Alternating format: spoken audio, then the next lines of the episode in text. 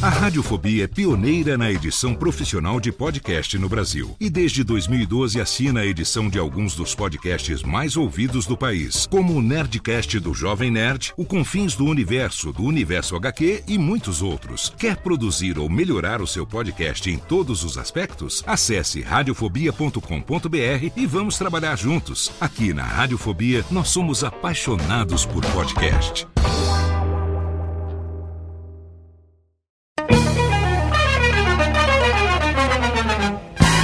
Começa agora, Radiofobia Classics. Radiofobia Classics.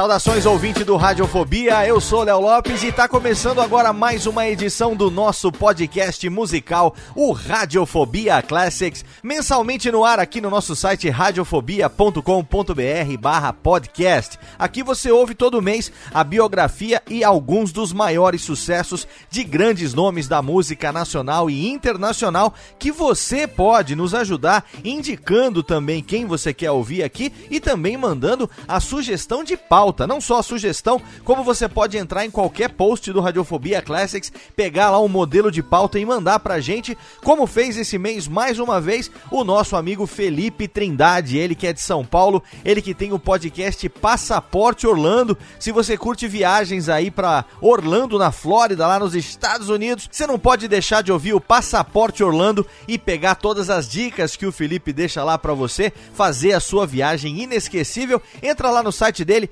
passaporteorlando.com.br. Se quiser fazer que nem ele que mandou a pauta do programa desse mês, é só você entrar lá em qualquer post do Classics, pegar o modelo de pauta e mandar para o nosso e-mail classics@radiofobia.com.br. Não esquece que você pode entrar também lá na nossa página na iTunes Store, deixar lá cinco estrelinhas, fazendo a sua avaliação positiva, ajudando a gente a indexar sempre bem, não só no iTunes como também em todos os agregadores, naquele seu agregador preferido. Uma classificação sempre ajuda a gente a indexar legal. No programa de hoje a gente vai falar sobre rock progressivo, então se prepara porque assim como foi no programa sobre o Pink Floyd, a gente tem muita informação e também muita música, a maioria das músicas, músicas longas, né? Então, como a gente não quer deixar de tocar a música na íntegra, a gente precisa fazer aquela seleção. A gente sabe que tem muita música legal desses artistas, dessas bandas de rock progressivo, mas infelizmente não dá para tocar muitas, senão o programa fica gigantesco. Ainda assim, a gente fez uma seleção de 22 músicas de uma das maiores bandas de rock progressivo de todos os tempos, os caras que começaram lá na década de 60. Você já sabe que a gente está falando do Yes, exatamente os britânicos do Yes, no nosso segundo programa sobre rock progressivo. A gente que já fez um Radiofobia Classic sobre Pink Floyd, se você não ouviu ainda, certamente tá no feed aí do seu agregador. Clica lá, faz o download e ouve o programa. Antes de começar direto na história do Yes, a gente toca logo a primeira de abertura para dar aquela aquecida do álbum Fragile. A gente ouve Roundabout para abrir bem o Radiofobia Classics. Radiofobia Classics.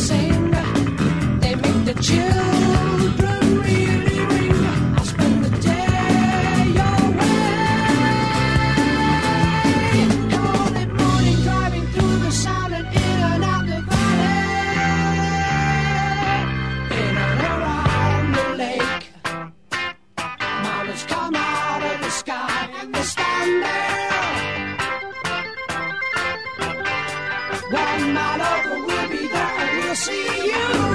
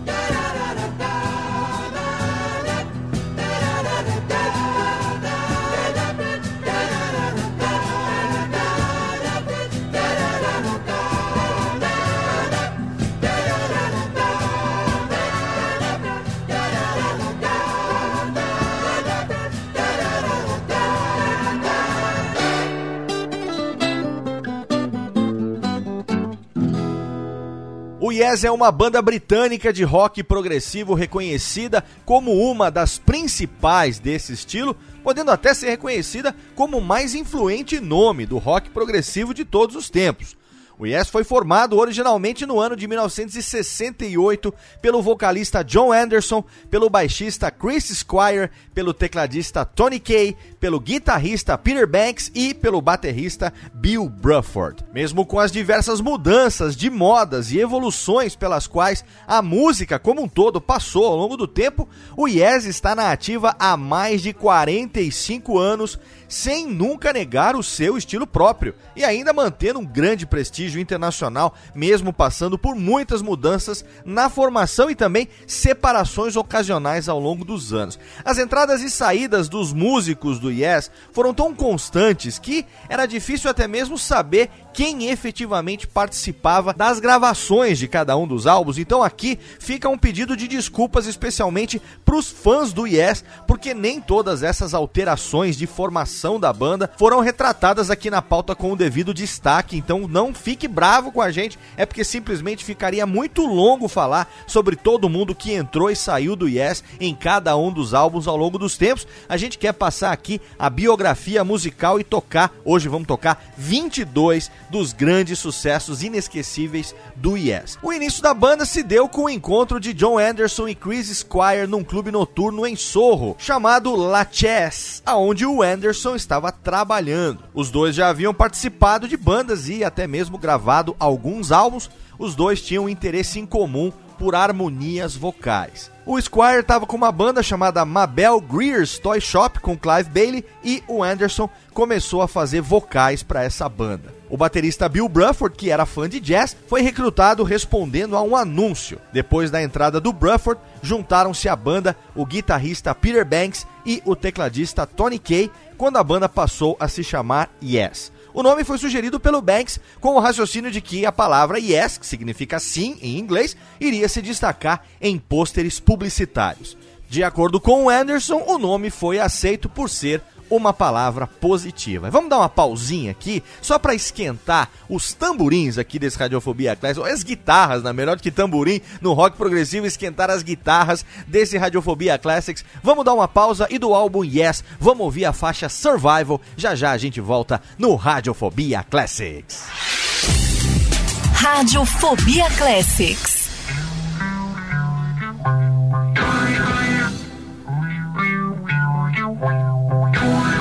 We'll be right back.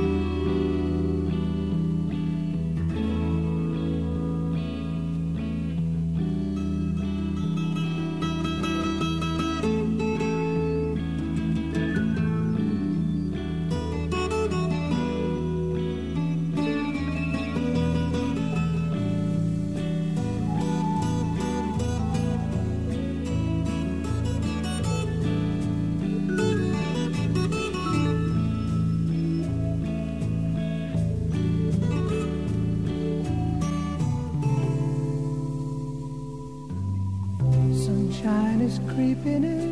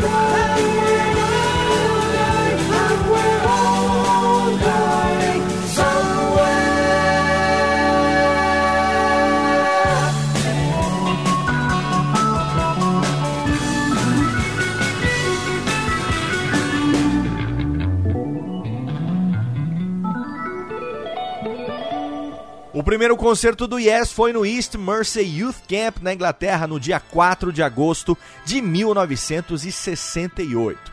Logo depois, eles abriram para o Cream, a banda do Eric Clapton, no seu show de despedida do Royal Albert Hall.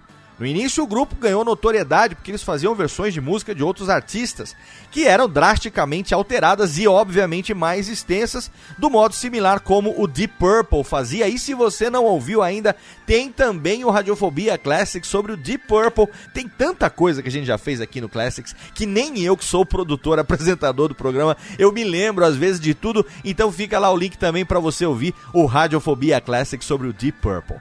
O primeiro álbum, Yes, foi lançado no dia 25 de julho de 1969. Desde o começo, eles já eram uma banda de músicos excelentes com objetivos ambiciosos. O Peter Banks imediatamente ganhou a atenção de fãs e de críticos, e os vocais harmoniosos do Anderson e do Squire se tornaram uma imediata marca registrada na sonoridade do Yes, que ficaria conhecida no mundo inteiro. Ponto de vista otimista e vagamente futurista do mundo contribuía para uma sonoridade melódica, virtuosa e entusiasmada. No ano de 1970, o grupo levou as suas ambições ao extremo especialmente para esse período, quando gravou e lançou o seu segundo disco, dessa vez acompanhados por uma orquestra de 30 músicos, o álbum Time and a Word. Apesar de ser musicalmente excepcional em termos de melodia, com uma execução potente das composições, a orquestra, junto com o tecladista Tony Kay, ofuscaram o Banks e grande parte do trabalho vocal, deixando Time and a Word como um trabalho de banda mal equilibrado, digamos assim. Antes do lançamento do disco, Peter Banks foi demitido, sendo substituído por Steve Howe. Uma curiosidade é que a capa da versão americana desse disco mostrava uma foto da banda com Howe, como se o recém-chegado guitarrista tivesse tocado no álbum, coisa que não aconteceu. Em 1971, o tecladista Tony Kay também decidiu sair. Apesar de ser um tecladista talentoso que contribuía com passagens memoráveis, o Kay não conseguia se equiparar à guitarra do Howe no que diz respeito aos improvisos. Ele foi substituído por Rick Wakeman, de treinamento clássico, além de um músico de estúdio notável, tendo tocado com David Bowie e Lou Reed. O Wakeman era tão bom nos teclados que ele conseguiu levar esse instrumento para um nível tão alto quanto o da guitarra, uma situação rara para um grupo de rock. E aqui a gente faz mais uma pausinha para a gente ouvir uma faixa de Time and Award, No Opportunity Necessary, No Experience Needed, aqui no Radiofobia Classics. Radiofobia Classics. Radiofobia Classics.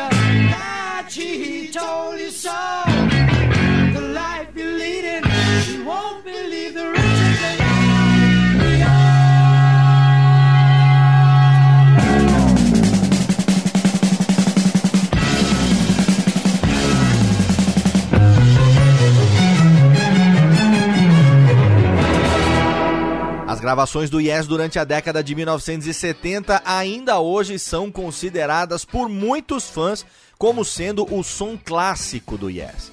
Esses discos apresentam arranjos complexos, com orientação de música erudita, marcações de tempo incomuns, musicalidade virtuosa, mudanças métricas dramáticas, dinâmicas e letras surrealistas e de significados obscuros. Tudo que pede o rock progressivo. Não era raro que o repertório comumente excedesse a estrutura padrão das canções pop, que tinham duração média de 3 minutos, com suítes longas, algumas vezes com 20 minutos ou mais, fazendo da banda um dos carros-chefe do emergente rock progressivo. Versos com vocais alternavam-se com interlúdios instrumentais atmosféricos, passagens frenéticas e improvisos longos de guitarra, teclado e também de baixo. As marcas registradas desse período clássico são os vocais agudos e melódicos de John Anderson, os solos de guitarra de Steve Howe e o teclado, é claro, do Rick Wakeman. Além do baixo altamente melódico e ao mesmo tempo agressivo do Chris Squire, que foi um dos primeiros baixistas de rock a adaptar de forma bem sucedida efeitos de guitarra para o seu baixo. O novo estilo emergente do grupo gerou seu próximo álbum, bem recebido pela crítica The Yes Album, que pela primeira vez consistia inteiramente de composições originais. Também foi o disco que iniciou a parceria com o produtor e engenheiro de som Eddie Offord, cuja habilidade com o estúdio foi um elemento chave na criação do som do Yes. Como um solista, o Wakeman provou-se um perfeito colega para o Hole. Seu visual no palco também era marcante. Ele era rodeado por vários teclados e também tinha um cabelo loiro, um cabelo longo, além de uma capa brilhante que dava para ele ares de um mago no palco. E agora a gente para para ouvir três músicas na sequência longas, em músicas aí de 8, 9 minutos, mas que com certeza os fãs do Yes vão se amarrar e quem não conhece com certeza vai saber do que é que a gente tá falando, diretamente do The Yes Album Yours is No Disgrace. I've Seen All Good People e Perpetual Change, aqui no Radiofobia Classics. Radiofobia Classics.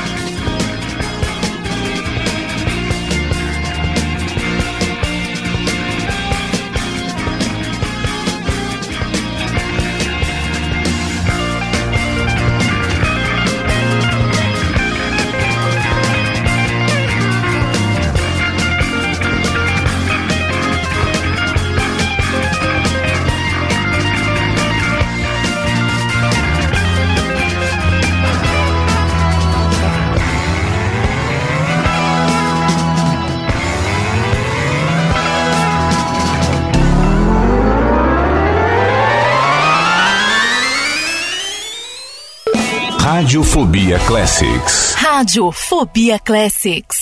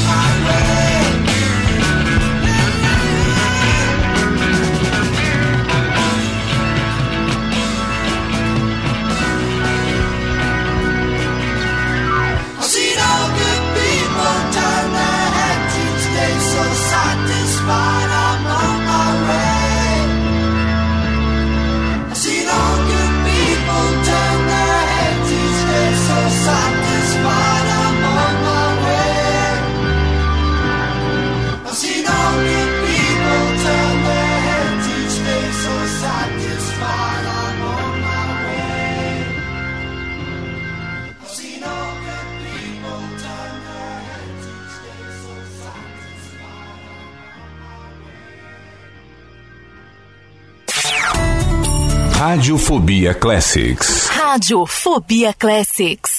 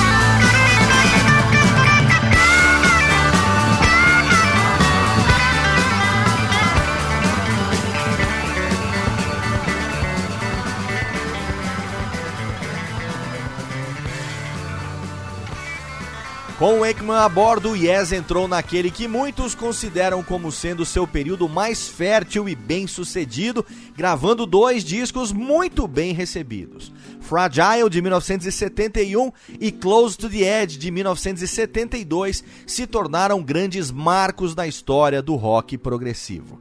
O Yes desfrutou de um enorme sucesso comercial e de uma crítica excelente pelo mundo inteiro e passou a possuir um dos shows mais populares do começo da década de 1970. Além da alta qualidade musical, eles tinham também ao seu dispor os avanços da tecnologia para iluminação e também para o som ao vivo que surgiam naquela época. Fragile também marcou o início de uma longa parceria com o artista Roger Dean, que desenvolveu o logotipo do grupo e também as capas dos seus álbuns com as suas ilustrações psicodélicas e ricas em detalhes, uma característica marcante do rock progressivo. Antes do lançamento de Close to the Edge, durante o auge do sucesso da banda, o Bill Bruford anunciou que estava saindo do Yes para se unir ao King Crimson. Ele foi substituído por Alan White, um baterista de rock mais convencional e dono de um estilo contrastante com a sonoridade imaginativa e jazzística, digamos assim, do Bruford, permanecendo na banda por mais de 30 anos, contribuindo com mudanças de tempo ambiciosas e uma capacidade colaborativa muito proveitosa para o Yes. E aqui a gente ouve quatro na sequência, duas de cada um dos álbuns citados agora. Diretamente do Fragile tem South Side of the Sky e também Long Distance Runaround e do álbum Close to the Edge, And You and I e Siberian Catro, aqui no Radiofobia Classics. Radiofobia Classics.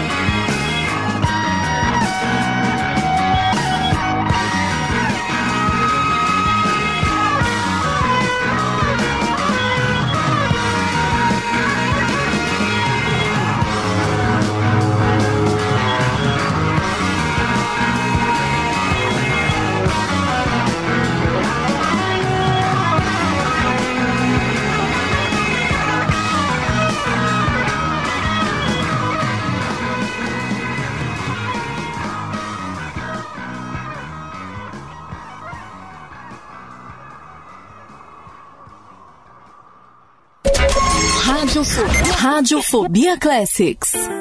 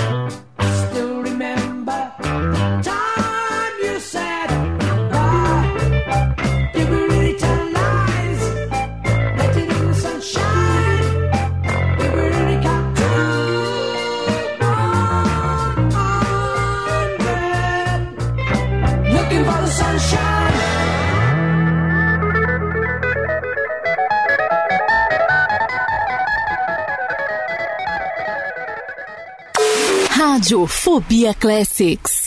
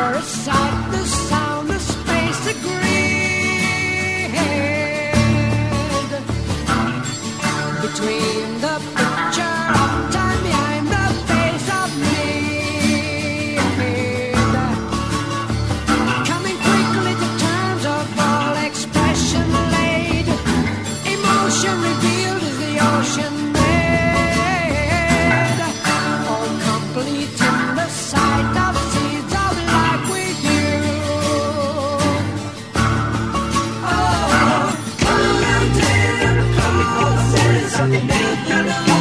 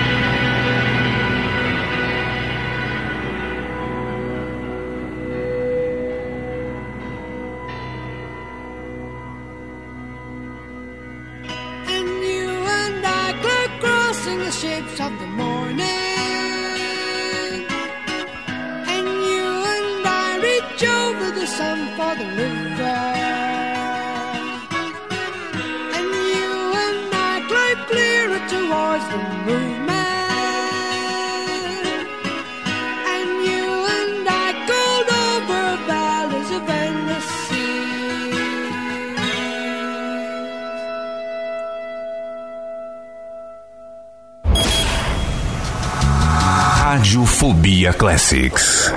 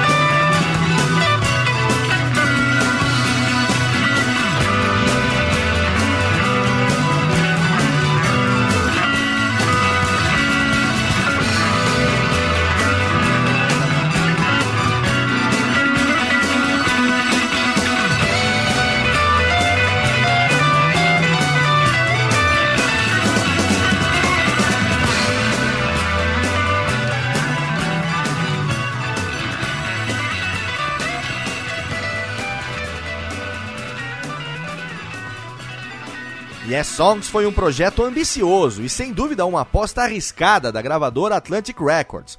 Foi um dos primeiros discos triplos da história do rock, apresentando versões ao vivo de todo o material original dos três discos anteriores. Apresentado em uma das embalagens mais luxuosas da época, o disco foi um sucesso de vendas. O próximo disco de estúdio, Tales from Topographic Oceans, marcou uma mudança drástica na sorte da banda, dividindo fãs e também críticos. Apesar das composições longas do Yes já serem comuns nesse ponto, tendo em vista que a faixa título de Close to the Edge ocupava todo um lado do LP, as quatro faixas de duração média de 20 minutos que constituíam o disco duplo Tales from Topographic Oceans receberam opiniões mistas, o que deixou a sensação de que a banda estava começando a exagerar.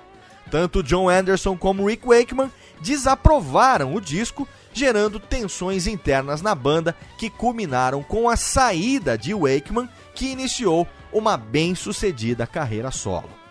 Wakeman foi substituído pelo suíço Patrick Moraz, um músico de electric jazz mais voltado para experimentações e improvisos para gravar Relayer em 1974.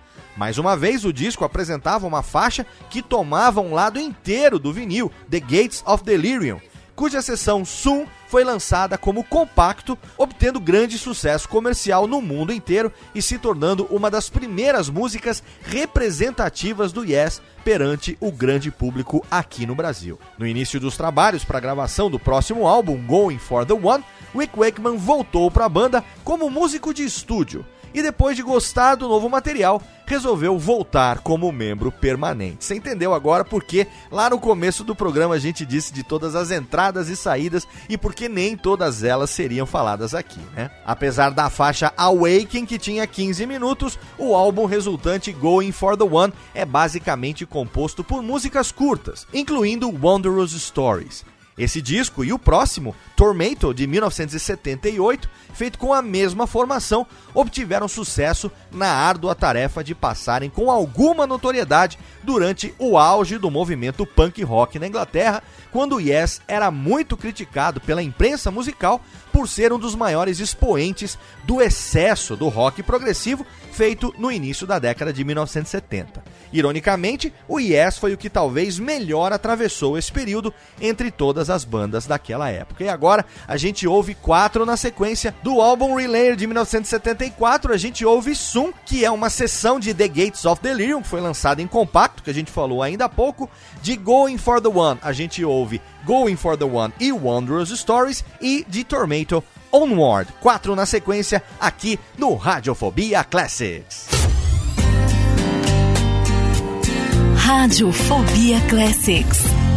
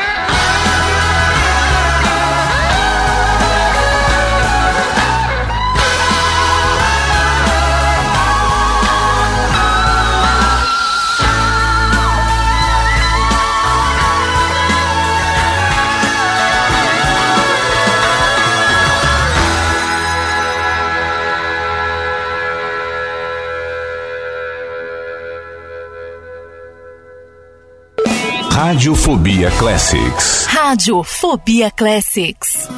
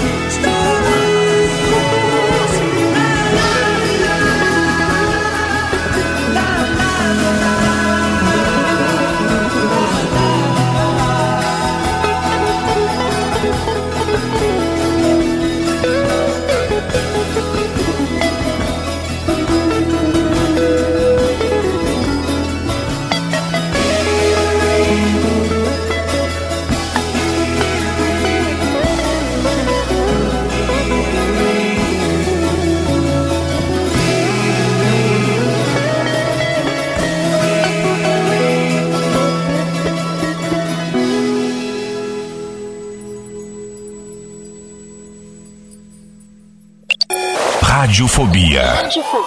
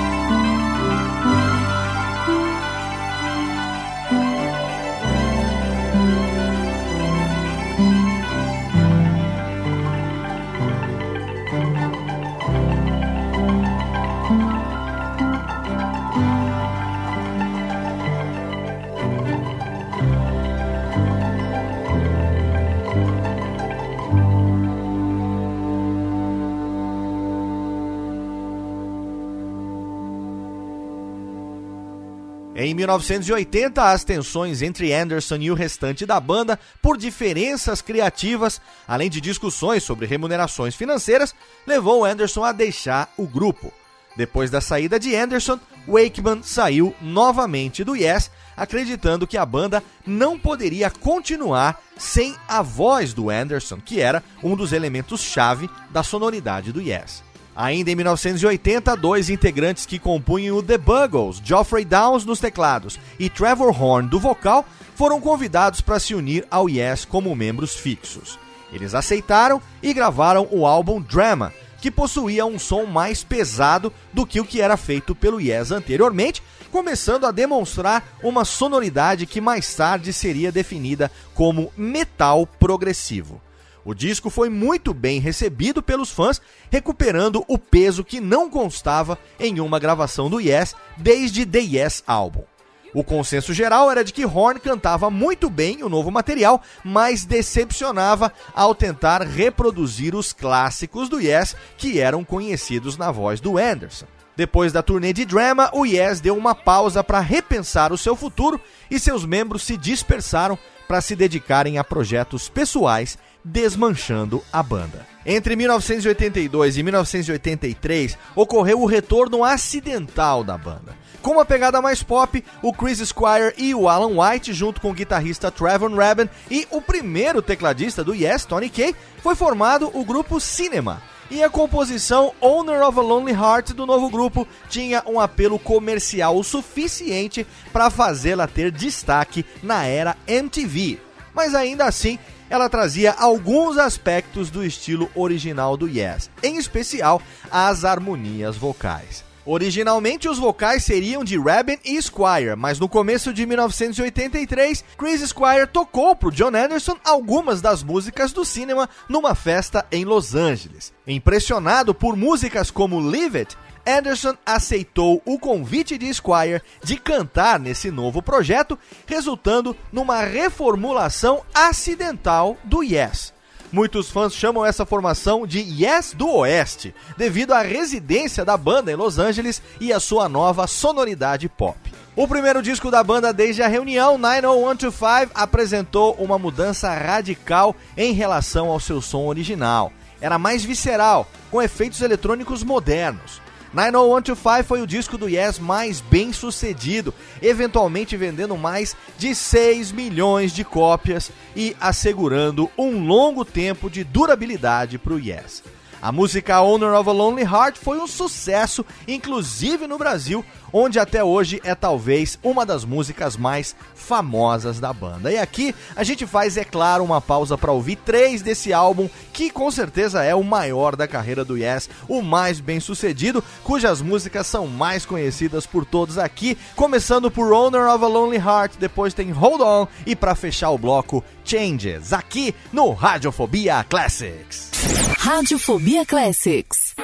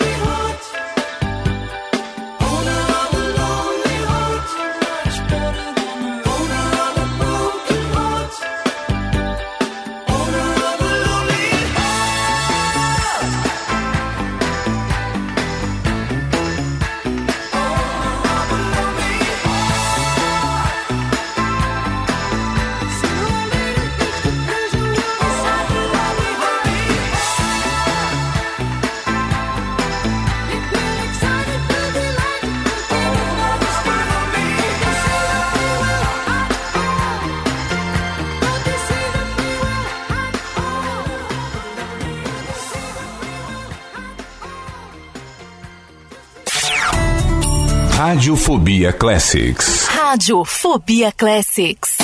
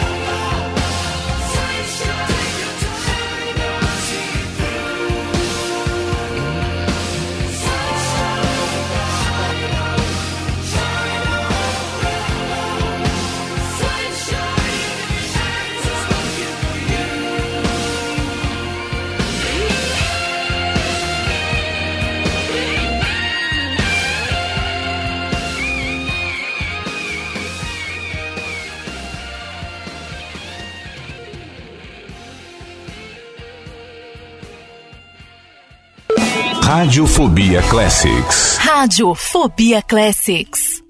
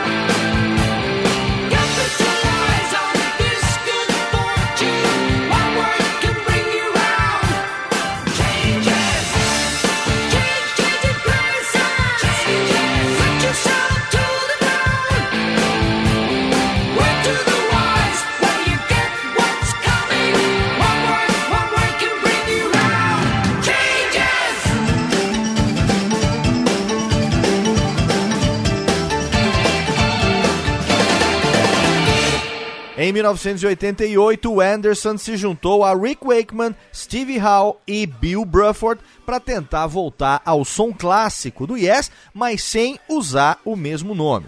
Isso foi feito porque eles queriam se distanciar do que a banda havia se tornado, formando assim a banda Anderson Bruford Wakeman Howe, ou simplesmente ABWH, ABWH, alcançando sucesso moderado, enquanto o Yes continuava trabalhando paralelamente. Em 1991, por sugestão da gravadora, foi lançado o álbum Union, com uma formação que poderia ser chamada de Mega Yes, resultante da união entre o Yes e o ABWH. Mas o álbum foi amplamente criticado pelos fãs e pelos membros da banda por ser um produto muito fraco. Em 1996, a banda surpreendeu e emocionou fãs do mundo inteiro ao retomar a formação clássica dos anos de 1970, composta por Anderson, Squire, White, Howe e Wakeman para três shows na cidade de San Luis Obispo, na Califórnia. As gravações renderam os discos ao vivo Keys to Ascension e Keys to Ascension 2. Wakeman saiu novamente do grupo antes do lançamento de Kiss to Ascension 2 por não concordar com decisões tomadas pela banda sem que ele fosse consultado. Open Your Eyes foi lançado em 1997 com o retorno de Steve Howe, juntamente com uma maior ênfase no Yes dos anos de 1970, o que foi considerado um projeto empolgante por muitos fãs. A turnê também contou com os teclados do russo Igor Koroshev, que foi efetivado como membro fixo da banda para o próximo disco, The Letter. Muitos fãs consideram The Letter como um retorno definitivo ao som clássico do Yes. Koroshev foi demitido depois de uma turnê devido a várias controvérsias geradas por sua conduta nos bastidores, incluindo uma acusação de abuso sexual pouco antes do lançamento de Magnification em 2001, o primeiro disco com orquestra desde Time and Award. E aqui vamos fazer uma pausa para ouvir duas do álbum The Letter, retomando aquela sonoridade clássica dos anos de 1970, começando por Homeworld The Letter e para fechar Finally, duas aqui no Radiofobia Classics. Radiofobia Classics.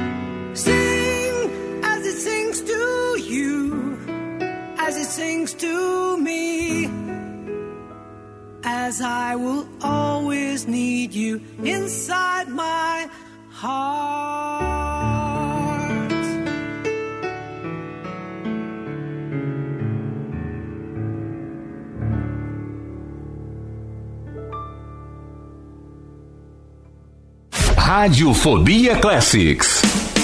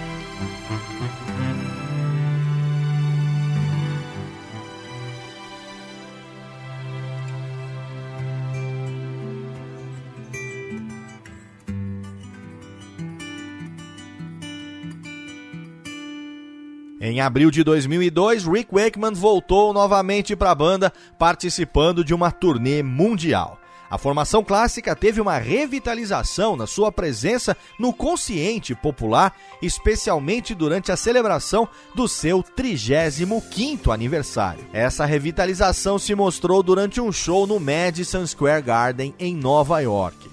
Perto do fim da música And You and I, o Hall estava terminando de tocar as últimas notas do seu solo quando a banda foi entusiasticamente ovacionada por vários minutos. A interrupção foi tamanha que, quando terminaram a ovação, os Rhodes já tinham retirado a guitarra do Hall. Então o que aconteceu? O Wakeman teve que tocar a última parte da música com o Anderson cantando.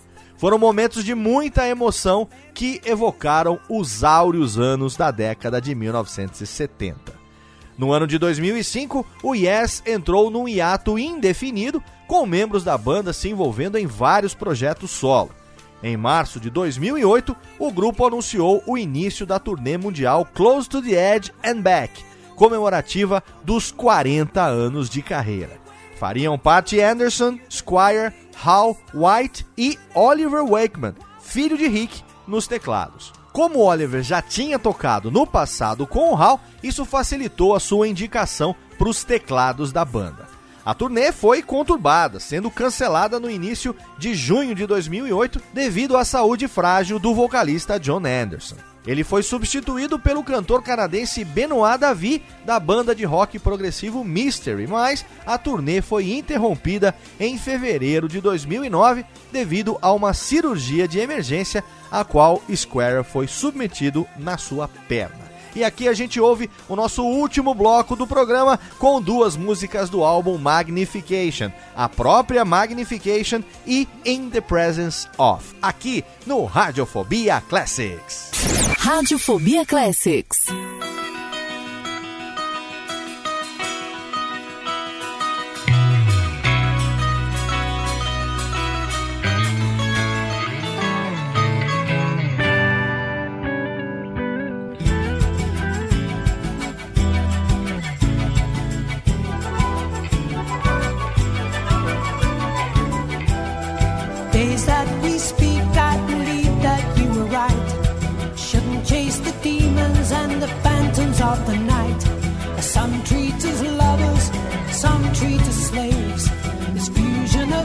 Insight is all that we imagine.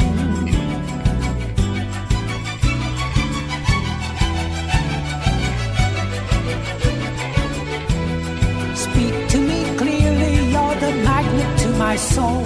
I get so distracted trying to reason with it all. Like the people I'm clinging to the edge of every world. Spinning in creation, so afraid to let my feelings really show.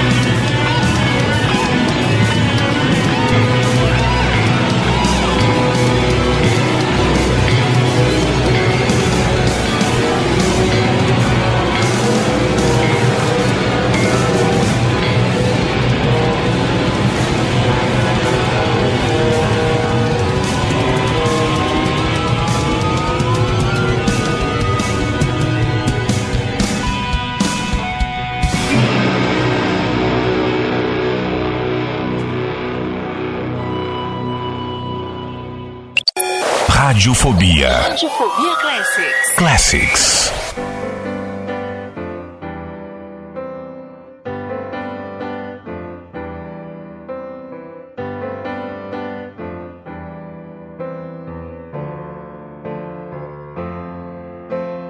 Deeper than every ocean, deeper than every river.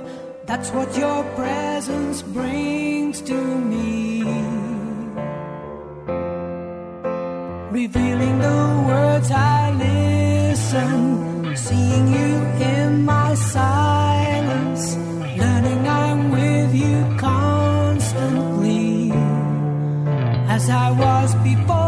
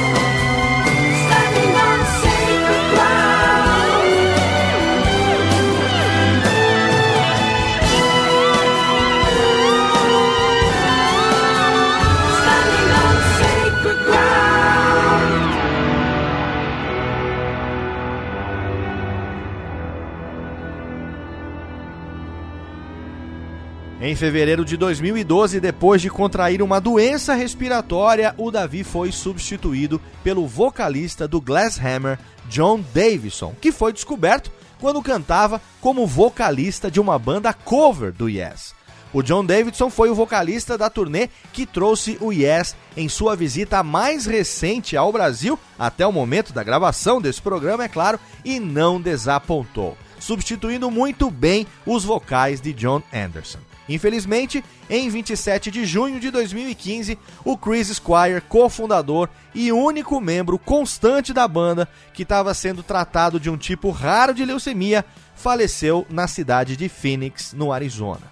Poucos meses antes do seu falecimento, quando ele se viu obrigado a se afastar do grupo, o Squire contatou o seu grande amigo e frequente colaborador do Yes, o Bill Sherwood, e pediu que o substituísse na turnê que seguiria, tornando-se assim o novo baixista do Yes. Felizmente, para os fãs de rock progressivo do mundo inteiro, o Yes continua na ativa, mesmo quase 48 anos depois da sua fundação, fazendo shows pelo mundo inteiro, encantando velhas e novas gerações com a sua música, coisa que certamente eles ainda farão por muito tempo. E aqui a gente encerra essa edição especialíssima do nosso Radiofobia Classics. Se você quiser, você pode, é claro, mandar a sua sugestão de pauta para o classics.radiofobia.com.br. É claro que eu espero a sua colaboração. Mas antes, a gente fecha com a última, é claro. Essa foi guardada especialmente para os fãs do Yes, diretamente do The Yes álbum Starship Trooper. A gente ouve ela para encerrar o programa e no mês que vem eu tô de volta com mais uma edição do Radiofobia Classics. Conto com seu download, com sua audiência. Um abraço e até lá. Radiofobia Classics. Radiofobia Classics.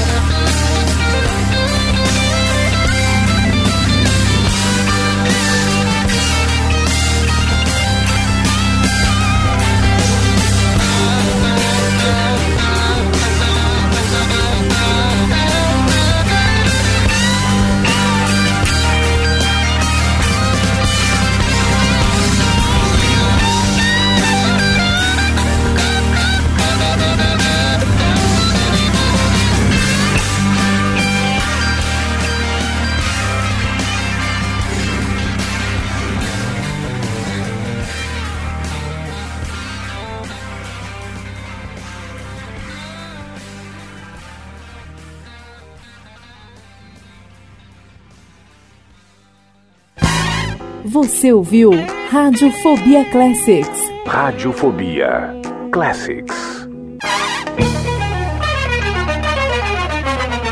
Este podcast foi produzido por Radiofobia, podcast e multimídia.